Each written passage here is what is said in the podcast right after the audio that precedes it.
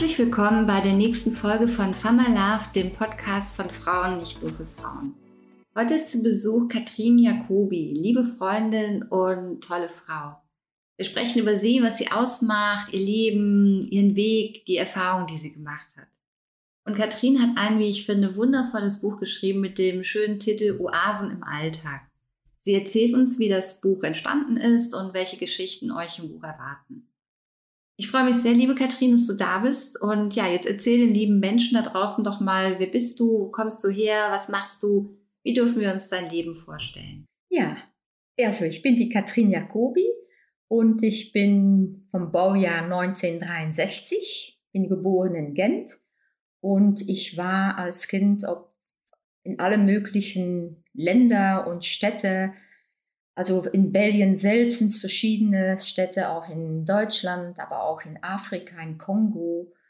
Ich war ein bisschen überall so ja. und habe dadurch natürlich auch einen sehr offenen Blick bekommen.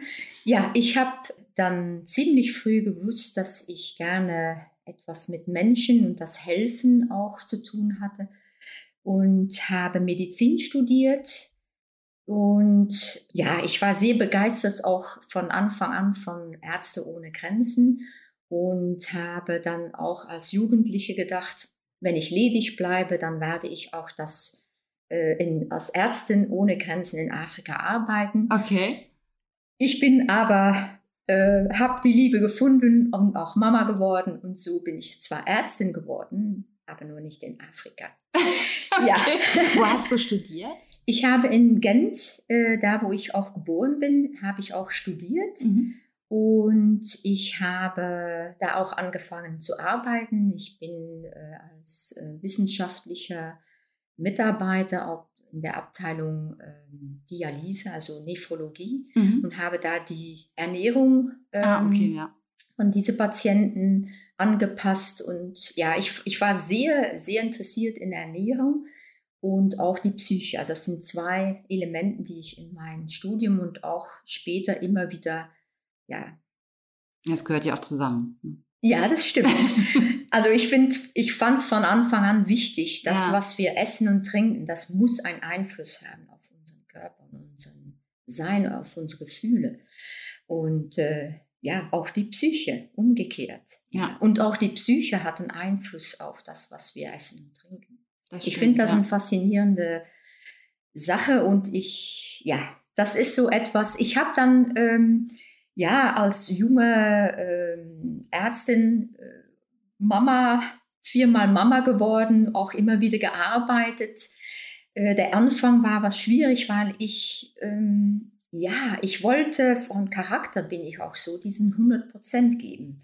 Das heißt 100% Mama und auch 100 Prozent Arbeit. Und da habe ich gemerkt, dass das nicht ging. Und ich das Gefühl hatte, ich mache 50 Prozent Mama und 50 Prozent Arbeit. Und ich habe mich in einen konstanten Spagat gefühlt und war da nicht so sehr glücklich, weil ich, ja, mit meinem Charakter, wie gesagt, mm. diese, ja, eine sichere Zufriedenheit hatte, weil ich das Gefühl, ich mache nur halbe Sachen im Leben.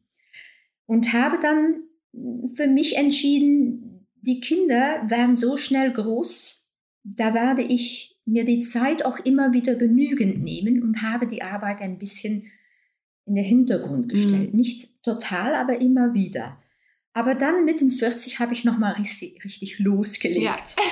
Und ähm, habe auch Richtung Ernährung und habe dann in der Richtung übergewichtig, also richtig Adipositas, das Zentrum in Krankenhaus Wesseling mhm. aufgebaut, mit vielen Mitstreitern natürlich. Und habe das koordiniert verschiedene Jahre und dann auch geleitet und etwas richtig Großes und Tolles aufgebaut, ja. ja.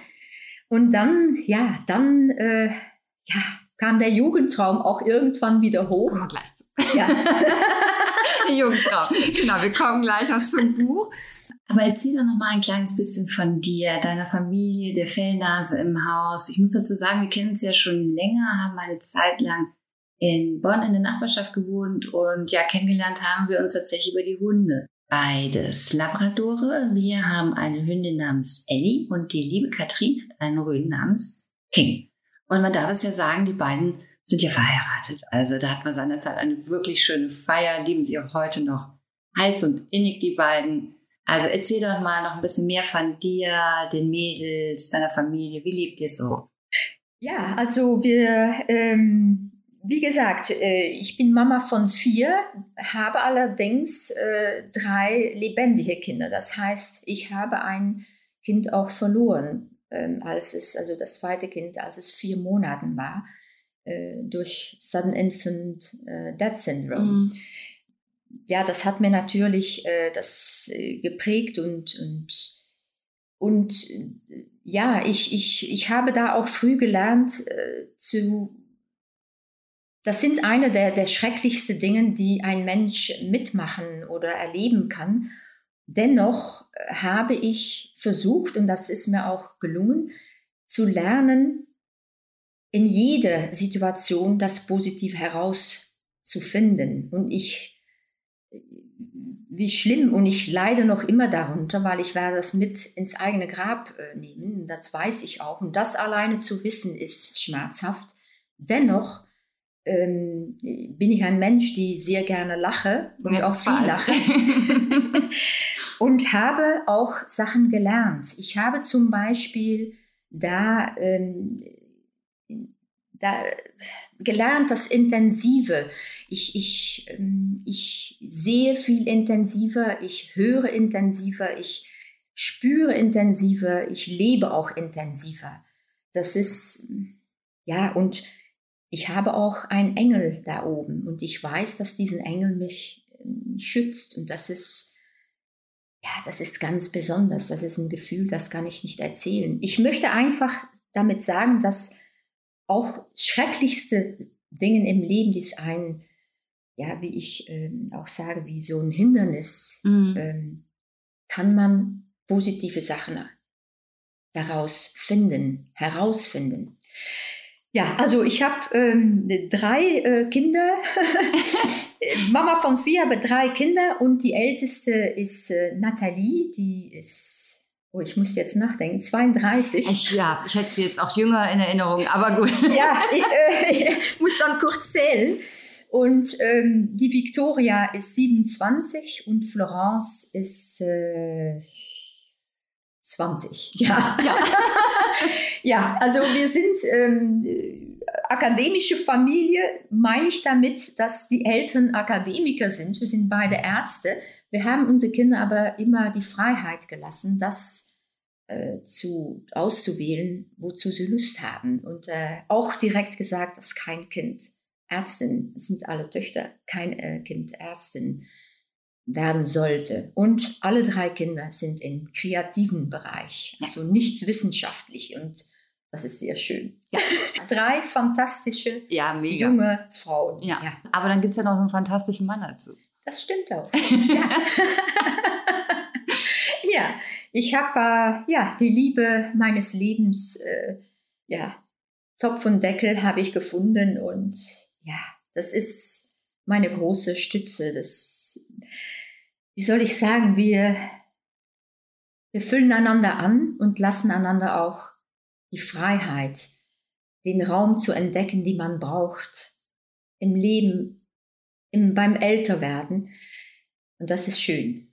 Ja, das ist wirklich schön. Und wenn ich dir da so zuhöre, da geht mir wirklich so ein kleines bisschen auch das Herz auf. Ähm, aber exakt so erlebe ich euch beide auch. Und ich kann nur sagen, wir fühlen uns auch einfach immer total wohl mit euch. Und was mir in dem Kontext eben durchgegangen ist, und bevor ich es vergesse, möchte ich noch sagen, dass es wirklich großartig ist, dass du auch die ja, schweren Zeiten mit uns geteilt hast, eben. Denn es ist sicher auch heute noch nicht leicht, darüber zu sprechen.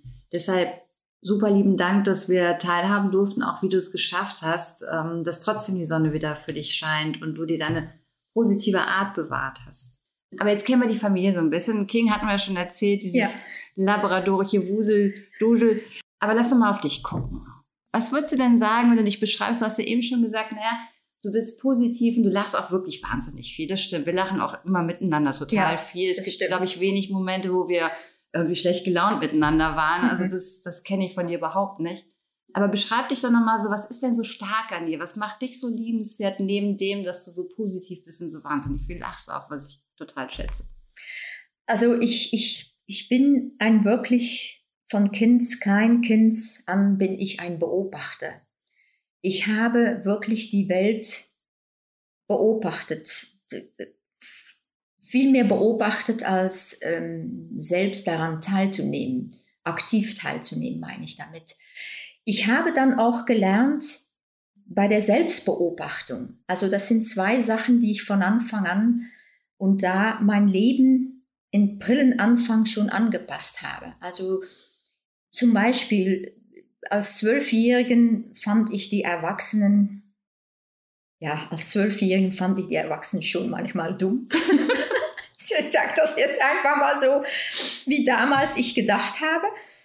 Ich fand zum Beispiel, dass die Erwachsenen die Sachen im Leben viel zu schwieriger angingen, machten teilweise. Und ich fand das dumm zum Beispiel. Ich bin sehr, wie gesagt, positiv. Ich bin, ja, ich bin, ich bin von mir aus auch sehr strukturiert. Ein Freund von mir hat mir mal gesagt, äh, ich kenne keinen Mensch, der so strukturiert ist. Ich habe natürlich mit dieser Beobachtung, Selbstbeobachtung, bin ich sehr verbunden mit meinem Bauchgefühl. Mhm. Mein Bauchgefühl trägt mich mit ins Leben. Das ist, wenn mein Bauchgefühl sagt, die Richtung ist, ja, ist richtig, dann gehe ich den auch, auch wenn ich, mein Geist denkt, was machst du jetzt? Ich liebe Sachen neu zu entdecken. Ich liebe Menschen zu begegnen, wovon ich lernen kann. Also ich habe das Gefühl auch von Kind an immer wie so, ja, ein Sponge lernen zu wollen. Ich, ich saug das alles auf und ich finde das so spannend, an sich zu arbeiten, neue Sachen zu entdecken. Ich bin auch jemanden, der damals mit 16 zu meiner Mama sagte, Mama, das sind so viele Sachen, die ich im Leben machen kann, kann, möchte auswählen, aber die Zeit ist nicht da. Mhm. Also ich habe immer das Gefühl gehabt, mein Leben ist zu kurz, um alles zu machen, was ich gerne machen möchte. Ich möchte am liebsten so viel mehr. Ja. Also das ist auch, ich bin sehr busy. Und wenn ich äh, fürs Krankenhaus gearbeitet habe, ich war auf die, nicht auf die Minute, sondern auf die Sekunde getaktet. Manchmal Stress, nicht immer Stress, aber mhm. sehr, ja, viel erledigen wollen, viel lernen wollen. Ja, das ist, glaube ich, ein, ein, etwas typisch. Ja. Okay. Was ist denn das, wo du sagst, es sind so Sachen, daran kann ich noch arbeiten oder da, da gucke ich auch hin oder bin, oder es hindert mich manchmal auch. Gibt es da irgendwas, wo du sagst, so ja? Ja, ich, ähm, was ich sicherlich noch an arbeiten muss, ich habe jetzt so ein bisschen mit den Jahren das gelernt, ist Geduld. Ich bin ein ungeduldiger Mensch. Und ja, das ist, Geduld ist auch ein Segen. Und da möchte ich noch an arbeiten. Und ich habe natürlich als, als strukturierter Mensch diese, diese hundertprozentige, dass ich, ich war früher ein 120-prozentiger Mensch, den habe ich verlassen. Und ich habe lernen müssen, mit 80 Prozent ist auch noch gut. Das gelingt mir aber nicht immer. Das, weil, weil das nicht ich bin. Eigentlich nicht ich bin. Ja, also das sind Sachen, da muss ich, da muss ich wirklich noch an, an Ja, das ist auch nicht so einfach. Ja. Und auch so, ähm, wenn eigentlich, wir sagen in, in, in, in Belgien nicht, nicht so viel op je hooi nehmen. Das heißt, dass wenn man genug zu tun hat, ja dann soll man nicht mehr, das kommt von den Bauern, wenn die ja. den Stroh in diesem ah, okay. riesen mhm. ähm, Fork ne, heben. Und wenn man schon zu viel Stroh da drauf hat, dann soll man nicht nochmal noch nachlegen. nachlegen. Ja. Mhm, genau. Und das ist so etwas, ja, das, das gelingt mir auch nicht immer. Ich, ich neige dazu, wenn eigentlich schon prall genug, dann soll ich es sein lassen und nicht noch etwas dazu nehmen. Ja, gelingt mir auch nicht immer. Ja, aber wir sind ja auch Menschen. Ne? Wir, ja, dürfen ja zum auch, Glück. Wir dürfen ja auch unsere Fehler Zum Glück. Haben. Zum Gottes Glück. Ja. ja. Dann kommen wir doch mal zu deinem Jugendtraum. Du hast es ja eben schon angedeutet. Erzähl doch mal. ja, also mit, mit 16, 17 vielleicht, hatte ich einfach diesen, diesen Traum. Also ich habe immer viel gelesen und habe auch immer damals schon, also ich war immer mit einem Buch dabei, egal wie. Ich hatte immer ein Buch dabei und habe viel gelesen, auch in die vier Sprachen, äh, auch als Kind und Jugendliche. Das fand ich interessant, dass ich immer abwechselnd, also mhm. von Flams, Niederländisch, Französisch, Englisch und Deutsch. Und dann bin ich immer die Reihe ab, immer die vier Sprachen. Also ich bin, ich liebe Lesen. Das entspannt mich, das bringt mich in eine andere Welt. Es ist einfach herrlich. Und ja, in der Schule konnte ich auch so nicht Kurzgeschichten, es war mehr so über aktuelle Themen etwas schreiben. Da war ich sehr gut drin. Und ich habe das auch gerne gemacht. Und da hat sich das so entwickelt. Ja, das wird dann übernommen für die Zeitung mhm. und so, für die Schule. Und ähm, da habe ich gedacht, boah, einmal im Leben, das wäre doch toll, ein Buch zu schreiben. Das Leben ging. Die Kinder, ja, die so Arbeit. Ja. Mhm. Und wenn ich dann ins Krankenhaus das Ganze, ja, aufgebaut und ich hatte irgendwie das Gefühl, ich habe das Ziel erreicht. Man könnte ja weiter, aber das war für mich dann nicht mehr aufbauend oder weiterentwickelnd. Ich war irgendwie angekommen da. Und da kam dieses wieder hoch auch zu schreiben. Ich habe, ich muss ehrlich sagen, dass ich die erste Ideen zum Buch schon, obwohl ich da wirklich noch mitten, mitten in der Arbeit, aber da ist es schon mit kleinen Gedanken angefangen aufzuschreiben, als ich operiert war von einem äh, Krebs. Und ich hatte natürlich wieder ein Buch dabei zum Lesen. Da bin ich auf der, ja, auf der letzten Seite, wo, ne, ist eine Blanko-Seite in einem Buch, da bin ich angefangen, die ersten Gedanken zu schreiben. Das kommt, das kommt auch im Buch äh, vor, natürlich angepasst. Aber das eigentliche Umsetzen ist erst ähm, ein paar Jahre her. Ich ich konnte auch das Buch nicht schreiben, während ich äh, Fulltime ins Krankenhaus da arbeite. Das ging einfach ja. nicht. Ich war nicht im Flow. Und mit Kindern auch dazu. Das, es gibt Leute, es gibt Menschen, die in der Woche arbeiten und ins Wochenende dann ein Buch schreiben. Mir ist das nicht gelungen. Ich musste in sicheren, ja, ja ich, das ging nicht. Aber dann, Zeit. ja, es braucht Zeit und es braucht Muse. Da kann man nicht sagen, oh, ich habe jetzt mal ein halbes Stündchen, jetzt schreibe mhm. ich. Nee, ich brauche Zeit, ich brauche Ruhe, ich brauche Kreativität. Das kommt nicht angeflogen. Ja, und dann habe ich einfach gesagt, so, ich kündige, ich mache mein Ding, ich, ich verwirkliche einfach meinen Traum. Und ich kann, ich kann dir sagen, da, da, es, es sind Leute, es sind natürlich ganz viele Leute, die sagen, toll. Es gibt aber auch Leute, die sind nicht wenig, die haben gesagt, was machst du jetzt? Du bist Medizinerin. Du hast so viel, du hast so lange studiert und das schmeißt du jetzt weg. Ich sage, ich schmeiß doch gar nichts weg. Ich möchte einen Traum verwirklichen. Ich bin Ärztin, ich bleibe Ärztin, aber jetzt möchte ich erstmal was anderes machen.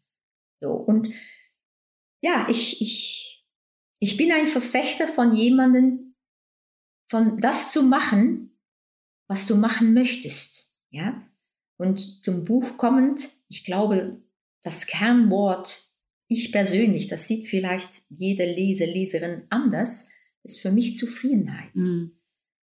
Ja, und ich bin sehr zufrieden und ich bin sehr happy und stolz zugleich, dass ich mein, mein, mein Traum verwirklicht habe. Das ist ein sehr und unglaubliches Gefühl. Ja, das glaube ich. Also das Buch passt auch gut in unsere Reihe. In den letzten Folgen ging es ja um Selbstliebe, Selbstfürsorge. Und im Buch geht es ja auch im weitesten Sinne um Selbstfürsorge, nämlich um die Oasen im Alltag, kleine Geschichten, die ja zum Nachdenken anregen, aber auch witzig sind, in denen man sich wiederfindet. Und dazu, was ich sehr schön finde, mit kleinen Übungen, Reflexionsfragen, sodass man eben nicht nur liest in Anführungsstrichen, sondern dass man auch ins Doing kommt. Aber vielleicht magst du, Katrin, einfach mal beschreiben, worum geht es ganz konkret? Was habe ich davon, wenn ich es lese, dass wir da noch einfach mal einen Eindruck kriegen? Ja, also mein Buch, würde ich sagen, ist eine Art Alltagsretter für die Menschen, die jeden Tag versuchen, alles unter einen Hut zu bringen und ja, eigentlich auch ein bisschen Ruhe ab und zu brauchen und wieder lernen möchten, die eigenen Oasen zu finden. Und ja, es ist auch, würde ich sagen, ein Mutmacher für die Menschen, die an einem Wendepunkt stehen. Mhm. Weil ich in diesem Moment das Buch auch so anfängt, Ärztin, sehr erfolgreich und einfach sagt, okay, ich mache was ganz anderes. Dann braucht man ein bisschen Mut oder viel Mut, einfach mal mitten im Leben was anderes zu machen. Und ich glaube, die Art, wie ich das dann beschreibe, gibt auch jemanden Mut, an sich zu glauben und dass es Möglichkeiten sind und ja. Ja. Und ich glaube auch, ähm, dass mein Buch in, in der heutigen Zeit, in der wir überflutet werden von negativen Nachrichten, tagtäglich ist das ein Lichtblick. Ja, definitiv. Ich möchte mal einen meiner ganz persönlichen Lichtblicke rausgreifen. Und zwar ich bin hängen geblieben, ich hatte es Katrin auch schon im Vorfeld erzählt, bei zu Fuß unterwegs. Und ich lasse euch auch wissen, warum. Es geht um Füße. Und wer mich kennt, weiß, ich habe definitiv ein Fußthema. Ich würde es jetzt mal nicht direkt Phobie nennen, aber lass es mich so sagen, Füße und ich, das wird in diesem Leben keine Love Story mehr. Und insbesondere auch meine. Und ich behaupte auch heute noch, es liegt daran, dass ich mal Leistungsschwimmen gemacht habe und wer jemals im Becken trainiert hat, weiß, dass du vor dir beim Training immer Füße hast. Immer, immer, immer. Und das ist irgendwie nicht so richtig schön. Aber gut, ähm, kommen wir zurück zum Kapitel. Der Effekt, nachdem ich es gelesen hatte, da dachte ich dann so, ach, eigentlich sind Füße doch gar nicht so schlimm. Und ja, deswegen, Katrin, erzähl doch mal allen Fußphobikern vielleicht da draußen, worum geht es ganz konkret? Ja, es, es ist ein Kapitel, ich glaube, dass ich bin davon überzeugt, eigentlich ja, überzeugt, dass die meiste unter uns zu wenig Zeit, Liebe an, für ihre Füße haben. Ja. es ist selbstverständlich, dass unsere Füße uns tragen und alles mitmachen, egal was wir, äh, alles was über die Füßen ist, macht und denkt. Wir haben keine Zeit, wir haben keinen Augenblick dafür. Und ich mache seit Ewigkeiten schon das Ritual, dass ich abends, bevor ich schlafen gehe, sitze ich am Bettrand und ich creme meine Füße ein, weil ich dazu neige, trockene Füße zu haben. Ich glaube, dass ich da nicht alleine bin. Nein, auf keinen Fall. Das heißt, auf meinem Nachttisch liegt neben dem Wecker ein Buch auch ein, ein, eine Creme. Das muss nicht unbedingt eine Fußcreme sein irgendeine Creme. Und während ich meine Füße eincreme und das was massiere, das entspannt übrigens auch, bevor man das schlaft, also mich zumindestens. Und ich lasse auch in die kurze Zeit den Tag mal Revue passieren, was schön war an diesem Tag, was mir gefallen hat. Und suche wirklich bewusst die positive Sachen heraus. Und das ist ein schönes Ritual. Die Creme sind ein, die Füße sind eingecremt und ja, man geht sehr entspannt ins Bett. Ja, sehr schönes Ritual und bringt gleichzeitig Fuß und Mensch einfach nochmal mehr zusammen. Und vielleicht bekomme auch ich da nochmal einen ganz anderen Zugang zu meinen Füßen. Wir wissen es nicht. Das bin ich sicher. Ja, dann fand ich sehr schön die emotionale Achterbahn. Da geht es ja um dieses Auf und Ab und wie ja, wie gehe ich damit um? Was mache ich, wenn ich vielleicht auch in einem Tief bin? Wie bist du darauf gekommen? Um das Kapitel zu schreiben, hm. meinst du? Ja, also ganz ehrlich äh, bin ich ein, es ist nicht direkt ein Achterbahnmensch, aber ich bin wie die Acht. Also meine Zahl ist eine Acht, eine liegende Acht, würde ich eher sagen. Mhm. Und das heißt, ich bin wie du weißt, äh, ein sehr fröhlicher, aufgeweckter, positiver Mensch.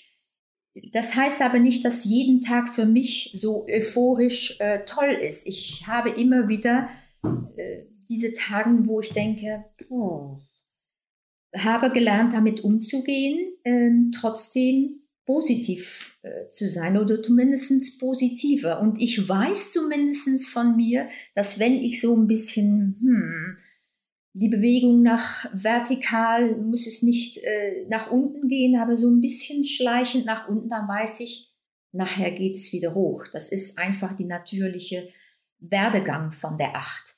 Ja, das ist, und ich, ich merke auch, über die Jahre und die, die, die Erfahrung, dass ganz viele Menschen äh, diese, diese Ups and Downs, es ist auch irgendwie natürlich nicht jeden Tag an äh, rosy. Äh, genau, das ja. hast du auch geschrieben, exakt, genau. Ja. Nicht jeder Tag kann rosa-rot sein. Und jetzt auch was Schönes gelesen, dass wenn du keine Hindernisse hast, hast du auch gar keine Chance, dich irgendwie zu ja. freuen. Also man muss ja auch vielleicht mal für Dinge kämpfen. Oder was du auch geschrieben hast, was ich sehr schön finde, ist auch mal die Perspektive wechseln. Ja. Sich nicht fokussieren ja. auf das ewig Negative, sondern auch mal auf das Schöne zu schauen. Ich habe, ich, ich, ich habe das tatsächlich, also das ist auch typisch im Buch.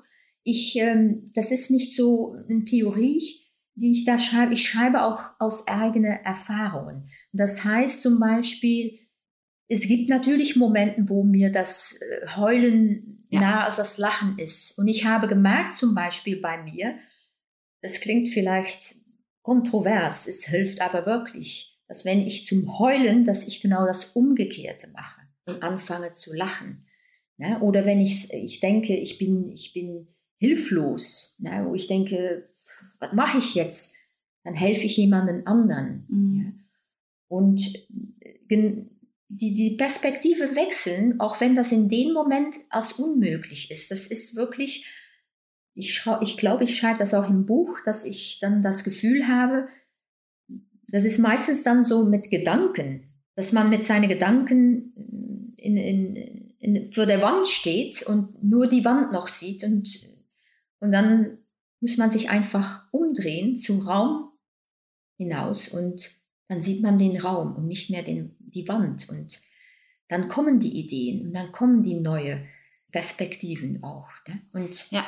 Das ist richtig. Ja, das ist jetzt symbolisch gesagt, aber das, darum geht es. Ach, ich weiß gar nicht, ich finde es gar nicht so. Mit der Wand meine ich, nee, ne? Nee, ich finde es gar nicht nur so symbolisch. Ich finde tatsächlich, wenn, wenn ich mir das äh, vor Kopf führe, dass ich mich einfach ja. mal drehe und einfach mit dem Blick verändere, ja. nach links und rechts schaue, ja. ich auf das ewig be alte bewerte vielleicht, dann habe ich eine Chance, da rauszukommen. Ja. Was ja nicht heißt, und das ist auch nicht das, was wir, glaube ich, hier meinen, äh, dass wir die Dinge schönreden, aber es ist einfach nur wirklich dann auch eine Veränderung einzuleiten, in die Bewegung zu kommen, sich nicht dem Leid zu ergeben, weil das ist ja am Ende des Tages das, was passiert, wenn ich vor der Wand stehen bleibe. Ja, das ist, man ist fokussiert ja. auf diese Wand. Man genau. sieht nur die Wand noch. Ja, ne? exakt, richtig. Und ähm, ja, ich glaube, das kennen wir alle, ne? dass wir fokussiert an etwas denken, was uns gar nicht voran bringt. Nein, es ist auch, wenn die Gedanken dann so kreisen, ne, man kommt dann irgendwie nicht weiter. Das passiert mir auch. Also da kann man noch so durchgeschult sein und trainiert, aber natürlich passiert einem das auch, dass man ja. dann irgendwie aus dieser Schleife nicht rauskommt. Aber ich finde es trotzdem, ich finde immer, das machen wir auch im Coaching immer und immer wieder, diesen ja, Hinweis zu geben. diese Wiederholung. Komm in die Bewegung, ja. weil du wirst sonst ja. vor die Wand laufen. Ja, Im wahrsten Sinne. Im wahrsten Sinne des Wortes, genau. Dann habe ich mir noch ein drittes Kapitel ausgesucht und zwar Alles liegt in dir. Vielleicht magst du kurz erzählen, worum es da geht. Ja, gerne. Das Kapitel geht darum, an einem ganz normalen Tag morgens, ich spaziere mit meinem Hund und ich freue mich, weil ich die frische Luft rieche, ob die Sonne scheint oder nicht. Es ist diese Frische am Morgen und mein Happy Dog an meiner Seite. Und ja, ich freue mich einfach auf den neuen Tag. Und ja, ich muss ehrlich sagen, dass ich dann leider die meisten Menschen, nicht alle, aber die meisten Menschen, die ich einfach auf der Straße und im Park begegne, am Anfang vor allem, die sind gestresst, die fahren auf dem Fahrrad, rennen vorbei oder gucken aufs Handy, die strahlen negative Energie aus. Mhm. Und dann gibt es auch natürlich immer wieder einen Menschen, die erkennt man so vom Weiden. Ja, das ist äh, eine positive Aura. Man spürt das einfach. Ja, und auch ohne unbedingt Guten Morgen zu sagen, ist das diese Ausstrahlung, diesen kurzen Blickkontakt. Und ist es schön, diesen Austausch mit einem Menschen zu haben. Ich bin, in das Kapitel geht es darum, dass ich überzeugt bin, dass jeder von uns diese, dieses Licht, das wir in uns tragen, diese positive Energie, die können wir nach außen ausstrahlen lassen. Und ich helfe da in diesem Kapitel auch dabei oder im Buch auf jeden Fall, wie man jeder von uns das lernen kann. Und es geht wesentlich darum, dass auch wenn wir das nicht gewohnt sind, so jeder, die wir entgegenkommen auf der Straße, in der, in der, in der Bahn oder im Bus oder egal wo, im Supermarkt, einfach diesen anderen anzustrahlen und einfach ein Lächeln zu schenken. Es ist schön, man gibt etwas, man, man bekommt auf jeden Fall etwas zurück, das kann ich garantieren. Und dieses kleine Glückmoment gibt Energie, gibt Freude, gibt Dankbarkeit. Und das ist etwas, zum Beispiel in diesem Kapitel, dass wir das alle lernen können, wenn wir das noch nicht gelernt haben oder noch nicht angewandt haben, sage ich mal. Und es geht darum, dass wir alles, alles liegt in uns. Wir haben alle ein immenses Potenzial in uns, die wir nicht immer kennen, aber es lohnt sich, den Mut zusammen, also zu sammeln und auch das Unbekannte, weil ich glaube, dass manche Zuhörer und Zuhörerinnen jetzt denken, jetzt soll ich da jeder anlächeln, das bin ich nicht. Also ich, ja, es lohnt sich, es lohnt sich. Das ist das Unbekannte. Das kann das Lächeln sein, können so viel andere Sachen sein. Im kreativen Bereich, in, in, in, in große Sachen auch, wie man vielleicht einen Beruf ausübt, die man nicht wirklich so zufriedenstellend jeden Tag macht. Es lohnt sich einfach mal was anderes, was Unbekanntes. Und ja, wir sind alle wertvoll, enorm wertvoll, jeder von uns es steckt so viel in uns und wir sind unik und ja, ich, ich, äh, ich finde es mega spannend, jeder Mensch neu kennenzulernen und dass das, ja, das, was ein anderer hat, was ich weniger gut kann oder das ist spannend, das ist, ja. Und deswegen, es lohnt sich, was macht einem besonders Stell dir bitte die Frage, was macht mir besonders? Und wenn man es selbst nicht weiß, frag einen Freund, eine Freundin, einen Kollegen, egal wer. Und ja, arbeite daran und bring es zum Strahlen. Und wenn ihr sie jetzt sehen könnt, es ist wunderbar, sie strahlt gerade so. Ich möchte das jetzt gar nicht äh, zerreden, ich möchte nur kurz zusammenfassen. Also das Buch ist wirklich wundervoll, ähm, es ist auch schön aufbereitet, sind tolle Bilder drin, auch unter anderem von King, von dem geliebten Labrador. Rezepte, ich weiß nicht, habe ich schon erwähnt, sind auch noch drin. Also, und einfach diese, diese wirklich kleinen, schönen Alltagshilfen, die ihr super easy umsetzen könnt, direkt, wo ihr euch auch selber nochmal reflektieren könnt mit schönen Fragen, tollen Geschichten zum Schmunzeln, aber auch zum Nachdenken. Also wirklich ein wundervolles Buch. Ich habe mich total gefreut, dass du hier warst, dass du dir die Zeit genommen hast, dass du von dir und deinem Leben erzählt hast, Ärztin aus Leidenschaft, die sich ihren Jugendtraum erfüllt hat mit einer total lieben Familie. Es war wundervoll, dich hier zu haben und ich hoffe, wir hören noch ganz, ganz viel mehr von dir. Sehr gern. Ich habe mich riesig gefreut, Birgit hier sein zu dürfen und vielen Dank für die Einladung. Danke dir und Danke bis auch. bald. Bis bald.